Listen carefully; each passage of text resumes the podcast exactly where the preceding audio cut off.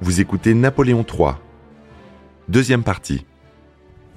Dans la nuit du 1er au 2 décembre, les troupes du général de Saint-Arnaud fondent sur la capitale, paralysant les imprimeries et procédant à l'arrestation des opposants au président.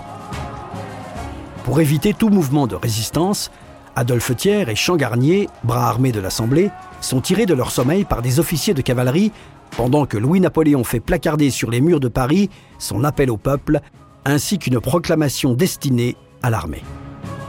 Il y déclare l'état de siège, la dissolution de l'Assemblée nationale, abroge la loi du 31 mai 1850 qui restreignait le corps électoral et annonce son intention de rédiger une nouvelle constitution. Les députés tentent de résister et d'appeler le peuple à se soulever. Victor Hugo harangue la foule des quartiers populaires, mais toute tentative est violemment réprimée. Dans la nuit du 4 décembre, les soldats ouvrent le feu sur la foule, provoquant un véritable bain de sang sur les grands boulevards. Les semaines qui suivent sont marquées du saut des dénonciations calomnieuses, arrestations massives et exécutions sommaires. Les républicains deviennent les nouveaux ennemis à abattre. Les journaux qui sont défavorables à Louis-Napoléon sont interdits et la peur s'installe, en même temps qu'une terrible répression. On envoie les prisonniers politiques et les traîtres en Algérie ou au bagne de Cayenne. Victor Hugo fuit en Belgique, début d'un long exil qui durera 20 ans. Mais Louis-Napoléon, craignant d'être pris pour un tyran, adoucit sa politique et prend des mesures de grâce, présentant le coup d'État comme un mal nécessaire et préventif contre le pouvoir autoritaire grandissant de l'Assemblée. Les 20 et 21 décembre, les Français sont invités à se prononcer par plébiscite sur les réformes du prince-président. Avec une majorité écrasante, le peuple approuve le coup d'État et, aspirant à la paix, place de grands espoirs en la personne de Louis-Napoléon. Pour accomplir son destin, il lui reste à achever la Deuxième République pour rétablir l'Empire, ouvrant ainsi la voie à l'écriture de sa légende noire, alimentée entre autres par Victor Hugo dans son Histoire d'un crime. Louis-Napoléon souhaite établir un État centralisé à l'exécutif fort, d'inspiration républicaine et s'appuyant sur l'approbation du peuple par le biais de plébiscites. Il affirme ainsi poursuivre l'œuvre de son illustre aïeul Napoléon Ier, tout en développant une vraie politique sociale. Le 14 janvier 1852, la nouvelle constitution est promulguée. Elle confie pour dix ans le pouvoir exécutif au président de la République, élu au suffrage universel direct.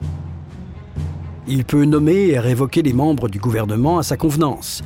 Reste le seul apte à déclarer la guerre et à conclure des traités relatifs à la paix ou au commerce. Cependant, il hésite encore à rétablir l'Empire, et pour s'assurer du soutien inextinguible de son peuple, entame une grande tournée des provinces françaises. Partout, il est acclamé au cri de Vive Louis-Napoléon Vive l'empereur Et le 9 octobre 1852, il tient ce discours à Bordeaux. Certaines personnes disent L'Empire, c'est la guerre. Moi je dis, l'Empire c'est la paix. C'est la paix, car la France le désire. La gloire se lègue bien à titre d'héritage, mais non la guerre. J'en conviens, cependant j'ai comme l'empereur bien des conquêtes à faire. Je veux, comme lui, conquérir à la conciliation les partis dissidents et ramener dans le courant du grand fleuve populaire les dérivations hostiles qui vont se perdre sans profit pour personne. Nous avons d'immenses territoires incultes à défricher, des routes à ouvrir, des ports à creuser, des rivières à rendre navigables, des canaux à terminer, notre réseau de chemin de fer à compléter. Nous avons en face de Marseille un vaste royaume à assimiler à la France. Nous avons enfin partout des ruines à relever, de faux dieux à abattre, des vérités à faire triompher. Voilà comment je comprends l'Empire, si l'Empire doit se rétablir. Le 7 novembre 1852, le Sénat propose de rétablir le régime impérial héréditaire. Approuvé par plébiscite le 2 décembre, Louis-Napoléon Bonaparte devient officiellement Napoléon III, empereur des Français. Il va employer toutes ses forces à relancer la croissance économique, moderniser les infrastructures et améliorer la qualité de vie des ouvriers. C'est lors d'une réception fastueuse donnée aux Tuileries Louis-Napoléon déclare sa flamme à la belle et virginale Eugénie de Montijo. une jeune comtesse espagnole. Il va lui faire une cour effrénée. Mais Eugénie, sachant bien à quel point ce, Napoléon Bonaparte est un coureur de jupons, ne voulait pas succomber comme ça dans un premier temps, très hâtivement. Elle lui a dit, mais je ne serai pas votre, votre Montespan, je ne serai pas votre Lavalière. Et en effet, un soir par exemple, à Compiègne, euh, il l'aborde, la belle Eugénie, et lui dit, par où passe le chemin de votre chambre? Par la chapelle, sire. Et il a fini par l'épouser, naturellement, bien que tout le monde contestait ce mariage. Euh, le vieux Jérôme disait, mais bon, il l'épousera, puisqu'il va épouser la première qui va se refuser à lui. la princesse Mathilde disait, mais il va l'épouser, mais ça va être un mariage lamentable, puisqu'elle n'a pas plus de cœur que de cul. Ces deux portraits sont la reprise en euh, tapisserie des portraits officiels exécutés par Winterhalter au moment du mariage de euh, Napoléon III et euh, d'Eugénie de Montiro. Ces deux portraits ont été diffusés très largement, copiés en de nombreux exemplaires pour représenter les souverains aussi bien dans les préfectures que euh, dans les mairies. Sur le modèle de Londres, Napoléon III veut faire de Paris une capitale moderne débarrassée de sa réputation d'insalubrité et de surpopulation. Il imagine avec le baron Haussmann une ville nouvelle percée de grands boulevards, d'axes de communication reliant les grandes gares, un modèle d'architecture découpé en 20 arrondissements où tous les citoyens trouveront leur place. L'empereur Napoléon III a de grands projets. Marc Desti, conservateur du patrimoine, château de Compiègne. Euh, pour euh, la capitale, dont il souhaite faire une ville à rayonnement universel et une ville moderne. Et euh, le baron Haussmann va carrément euh, redessiner Paris euh, ville à laquelle il donne la physionomie euh, que nous connaissons en traçant euh, les grandes artères, les grandes avenues, rue de Rivoli, avenue de l'Opéra, tout le nouveau quartier en fait de l'Opéra. Il va faire ouvrir et créer l'Opéra, l'Opéra Garnier. Quand Eugénie pose la question d'ailleurs à Garnier, dit mais c'est de quel style? C'est du style Napoléon III, Majesté, répond Garnier. Évidemment, il y avait dans son intention certainement le fait d'embellir la capitale, mais aussi il se disait que en cas d'émeute, comme il y en avait eu à la Révolution de 48 sous Louis-Philippe, eh bien dans les grandes artères, on pouvait quand même maîtriser la foule beaucoup plus facilement que dans toutes les petites ruelles. Ainsi, Louis-Napoléon est-il à l'origine des premiers logements sociaux et de la construction des cités ouvrières? Il encourage la création de squares pour les enfants des ouvriers, du parc des Buttes-Chaumont et Montsouris, des bois de Vincennes et de Boulogne. Pendant la période même euh, du règne, tout ça est lancé euh, à un rythme fou. Jean-François Beige, écrivain. Il y a énormément d'expropriations, etc. Paris est donc un chantier. Et c'est euh, après la guerre de 70, dans les années 1880, puis après, et a fortiori 1900, que les, les Parisiens toucheront en quelque sorte les dividendes du Second Empire avec leurs très belles avenues. En 1854, à la suite de la déclaration de guerre entre la Russie et l'Empire ottoman, la France s'engage aux côtés de l'Angleterre et s'allie aux Turcs dans la guerre de Crimée qui durera jusqu'en 1856. Cet engagement permet à Napoléon III de rétablir le prestige de la France sur la scène européenne en obtenant la capitulation de la Russie après la destruction de sa flotte à Sébastopol et la bataille de Malakoff. À Paris, les grands travaux continuent et la capitale accueille dès 1855 l'exposition universelle qui témoigne de l'intérêt de l'empereur pour les progrès techniques. C'est aussi l'émergence des grands magasins. Le Bon Marché, le Printemps, la Samaritaine. De nouveaux édifices publics comme l'Hôtel Dieu ou le Théâtre du Châtelet. Napoléon III s'attelle à la construction du réseau ferroviaire français. L'État s'engage financièrement, contribuant au développement d'entreprises sidérurgiques et de travaux publics, afin de réaliser des milliers de kilomètres de voies ferrées qui desserviront en 1870 toutes les moyennes et grandes villes du pays. Il lance un gigantesque chantier de construction du réseau routier, puis de développement des voies navigables avec la création de canaux et de grandes compagnies maritimes, Messagerie maritime, Compagnie Générale Transatlantique. Parallèlement, Louis-Napoléon veut réformer le système bancaire pour favoriser l'essor industriel. c'est l'âge d'or des élites administratives, des hommes d'affaires et des banquiers. Il crée des banques de dépôt et favorise le crédit foncier. C'est la naissance du Crédit foncier de France pour le monde agricole, du crédit mobilier pour financer les sociétés industrielles ou encore du Crédit lyonnais. L'empereur Napoléon III met fin au protectionnisme économique en négociant secrètement un traité commercial avec l'Angleterre, abolissant notamment les droits de douane sur les matières premières, les produits alimentaires, textiles et métallurgiques. Cette mesure, d'abord impopulaire auprès des industriels français, permet la modernisation des modes de production. Napoléon III était l'homme euh, qui savait quand même prendre des décisions. Et si on compare à la période précédente, qui était l'époque de la monarchie de juillet, on s'aperçoit que la monarchie de juillet avait euh, tous les, tous les atouts pour faire une grande un, grand pays industriel sur le modèle de l'Angleterre, eh bien, elle ne l'a pas fait parce qu'il y avait toujours un petit retard à la décision, il y avait toujours des changements de gouvernement, il y avait une indécision tout au long de la monarchie de juillet.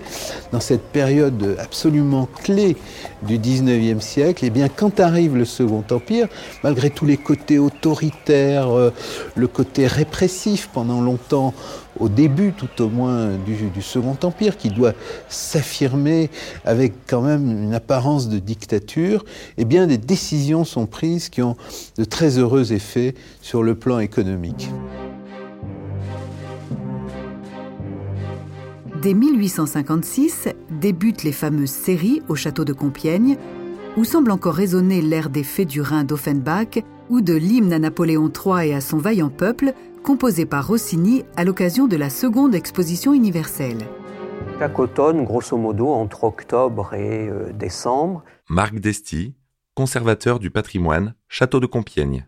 Eh bien, Napoléon III et Eugénie vont euh, prendre l'habitude de lancer des invitations à des séries d'invités dont le nombre variait, oscillait entre 60 et une centaine d'invités rassemblés en même temps pour une durée de 7 à 8 jours consécutifs, ici à Compiègne. Un train spécial est affrété pour conduire des invités triés sur le volet. L'architecte Garnier, les peintres Delacroix ou Doré, les écrivains Flaubert, Dumas ou encore des savants comme Louis Pasteur. On va inviter des hommes de lettres, on va inviter des savants, on va inviter des artistes, mais principalement, il ne faut quand même pas se cacher que c'est presque majoritairement la cour, l'entourage des souverains, euh, les membres de la maison de l'empereur et de l'impératrice qui sont les plus nombreux autour d'eux. La seule obligation qui est faite aux invités des séries, c'est de dîner le soir en habit à la table de l'empereur, sans quoi, dans la journée, tout le monde est libre de faire ce qu'il lui plaît. L'hospitalité est de rigueur et l'étiquette réduite à sa plus simple expression. On pratique la chasse, les promenades en forêt. Eugène Viollet-le-Duc dirige la visite des travaux du château de Pierrefonds, commandité par l'empereur. Les tableaux vivants, charades et parodies constituent les divertissements à la mode. Les souverains, les cours plus anciennes regardaient un peu avec hauteur euh, ce qui se passait à Paris. Gilles Grandjean, conservateur en chef du patrimoine, château de Compiègne. Eh bien, Napoléon III et Eugénie ont ébloui l'Europe par euh, le luxe et euh, la beauté des fêtes et des réceptions qui se déroulaient à Paris pour toutes ces grandes occasions. Il est très soucieux de développer aussi euh, le, les industries du luxe, de développer des, des stations thermales. Jean-François Beige, écrivain. C'est notamment l'âge d'or de Biarritz. Biarritz où l'on construit une immense villa pour la princesse Eugénie qui deviendra plus tard l'hôtel du palais. Tout ça euh, donne euh, au Second Empire une ambiance à peu près extrêmement luxueuse et en même temps sulfureuse parce qu'évidemment tout le monde n'en profite pas. Le 14 janvier 1858, Napoléon III et son épouse se rendent à l'opéra de la rue Le Pelletier quand une énorme détonation souffle les vitrines des magasins et projette leur carrosse à plusieurs mètres. Le couple impérial est sain et sauf, Mais cet attentat perpétré par Orsini fera près de 150 blessés. Si les arts et les lettres sont soumis à la censure, Napoléon III mise sur les avancées scientifiques et techniques en soutenant les travaux de Louis Pasteur et en appuyant le projet de Ferdinand de Lesseps de percer le canal de Suez, qui sera inauguré le 17 novembre 1869. L'empereur des Français promet à Victor Emmanuel II, roi de Piémont-Sardaigne, de lui prêter main forte dans son combat vers l'unité de l'Italie en échange de la Savoie et de Nice. Le conflit se noue entre l'empire austro-hongrois de François-Joseph et la coalition franco-sarde, précipitant les deux camps dans la campagne d'Italie de 1859 qui se solde par une victoire de Napoléon III lors de la bataille de Solferino.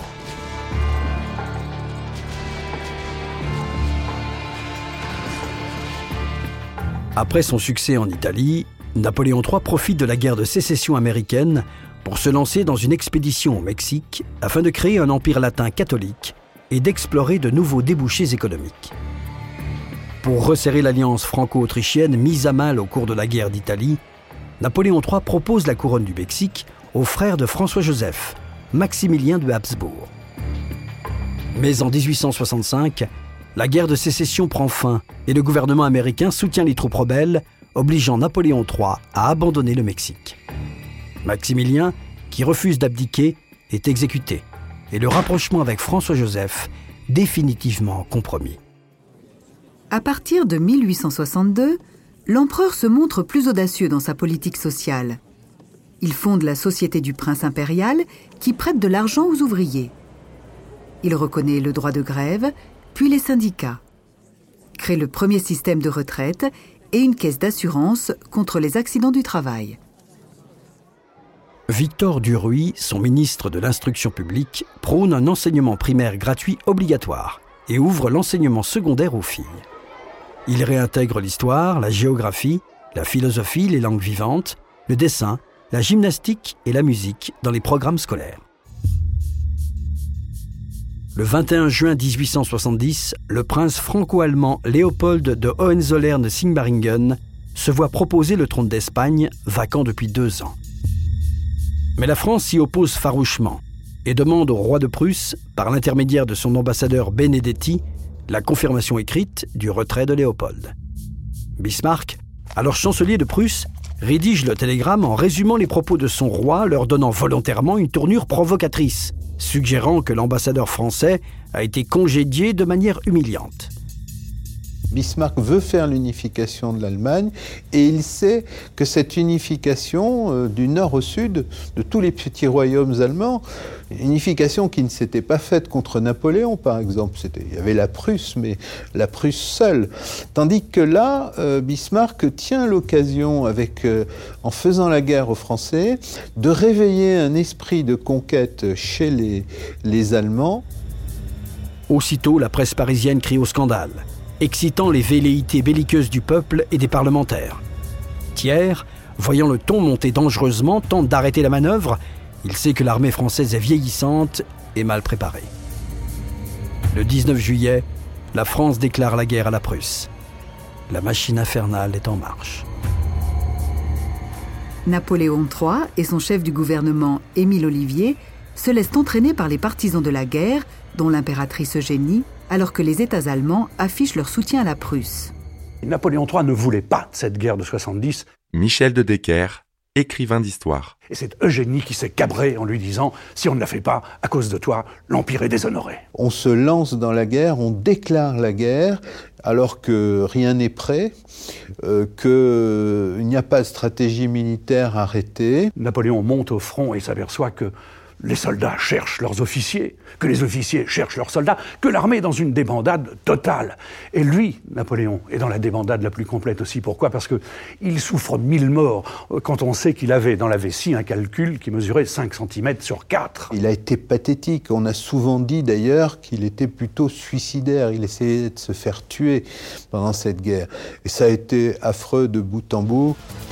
Les soldats de l'armée prussienne sont plus nombreux et mieux organisés. Très vite, pour les Français, la guerre tourne au cauchemar. Napoléon III déambule, malade, sur le champ de bataille, pendant qu'à Paris, l'impératrice assure la régence. Finalement, Le 2 septembre 1870, les troupes de Napoléon III sont encerclées à Sedan et au terme de la bataille, 83 000 soldats français, dont l'empereur, sont faits prisonniers. À Paris, les républicains demandent la déchéance de l'Empire et la foule prend d'assaut le palais Bourbon. Eugénie se réfugie chez le docteur Evans, un Américain, qui organise sa fuite vers l'Angleterre. Pendant ce temps, à l'hôtel de ville, Léon Gambetta, Jules Favre et Jules Ferry proclament la République et constituent un gouvernement provisoire de défense nationale qui ordonne au peuple français de résister contre l'armée prussienne. Que toutes les communes se lèvent, que toutes les campagnes prennent feu, que toutes les forêts s'emplissent de voix tonnantes, que de chaque maison il sorte un soldat, que le faubourg devienne régiment, que la ville se fasse armée. Les Prussiens sont 800 000, vous êtes 40 millions d'hommes. Dressez-vous et soufflez sur eux. Roulez des rochers, entassez des pavés, changez les socs en haches, changez les sillons en fosses. Combattez avec tout ce qui vous tombe sous la main, prenez les pierres de notre terre sacrée, lapidez les envahisseurs avec les ossements de notre mère la France. Ô citoyens, dans les cailloux du chemin, ce que vous leur jetez à la face, c'est la patrie. Extrait de l'appel à la résistance lancé en 1871 contre l'armée prussienne par Victor Hugo. Durant plus de quatre mois, une épreuve terrible attend les Parisiens assiégés dans la capitale par les Prussiens. Les provisions viennent vite à manquer. Il ne reste que les rats et les chevaux de la cavalerie à se mettre sous la dent. Même les animaux du zoo de Vincennes se retrouvent sur les tables des restaurants. Le 18 janvier 1871, Guillaume Ier est proclamé empereur allemand dans la galerie des glaces du château de Versailles. Le traité de Francfort, signé le 10 mai, met officiellement fin à la guerre, oblige la France à céder l'Alsace-Lorraine et à payer une indemnité de guerre s'élevant à 5 milliards de francs or. Le peuple français se sent humilié, alors qu'Antière veut désarmer Paris après avoir signé l'armistice avec Bismarck et mis en place son gouvernement, un nouveau soulèvement gronde. La commune de Paris durera deux mois et s'achèvera dans un bain de sang, avant qu'Adolphe Thiers ne devienne le premier président de la Troisième République française. Le 19 mars 1871, Bismarck a mis fin à la captivité de Napoléon III, qui a rejoint son épouse et son fils à Chislehurst en Angleterre. Là, il écrit de nombreux ouvrages, rêvant encore d'un retour triomphal à l'image de celui de l'île d'Elbe par son aïeul. Mais il succombe à une opération le 9 janvier 1873. Eugénie perdra aussi son fils, le prince impérial, engagé volontaire dans l'armée britannique en Afrique du Sud et tué à 23 ans par les Zoulous. Pour les Anglais, c'est vraiment euh, l'incarnation du jeune héros qui meurt euh, en brave. Gilles Grandjean, conservateur en chef du patrimoine, château de Compiègne. Et alors que euh, les Français ont presque totalement oublié ce jeune prince dont on ne connaît guère que sa mort.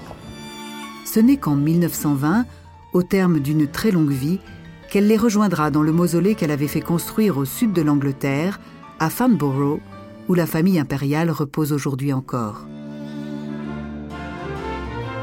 Napoléon III a gouverné pendant 18 ans et passe presque inaperçu dans l'histoire de France, qu'il a pourtant fortement marqué de son empreinte et dont on conserve aujourd'hui encore un héritage réel. Décrié par les écrivains de son temps qui ont laissé de lui l'image d'un prince président imbécile ou d'un empereur autoritaire, il est toute une facette du personnage qui reste difficile à éclairer tant les projecteurs de l'histoire ont greffé sur lui la peau d'un autre fantasmé. Napoléon III, il a été longtemps détesté parce qu'il a eu un adversaire redoutable sur le plan littéraire qui était Victor Hugo, qui a écrit Les Châtiments. Jean-François Beige, écrivain. Et ça a été la condamnation pendant très longtemps. Et puis la Troisième République s'est bâtie un peu sur la critique du Second Empire. S'il n'a pas construit comme son oncle illustre sa propre légende, s'il s'est peut-être efforcé d'entrer dans un costume trop grand pour lui, il a pourtant su transformer durablement la société française, dont il reste le tout dernier monarque, sans doute le plus mal connu.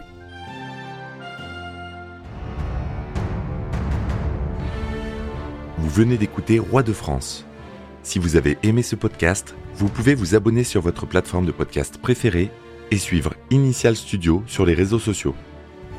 Roi de France est un podcast coproduit par Initial Studio et Merapi, adapté de la série documentaire audiovisuelle éponyme produite par Merapi. Cet épisode a été écrit par Thierry Bruand et Dominique Mougenot. Il a été réalisé par Dominique Mougenot. Production exécutive du podcast Initial Studio. Production éditoriale Sarah Koskiewicz et Mandy Lebourg, assistée de Sidonie Cotier.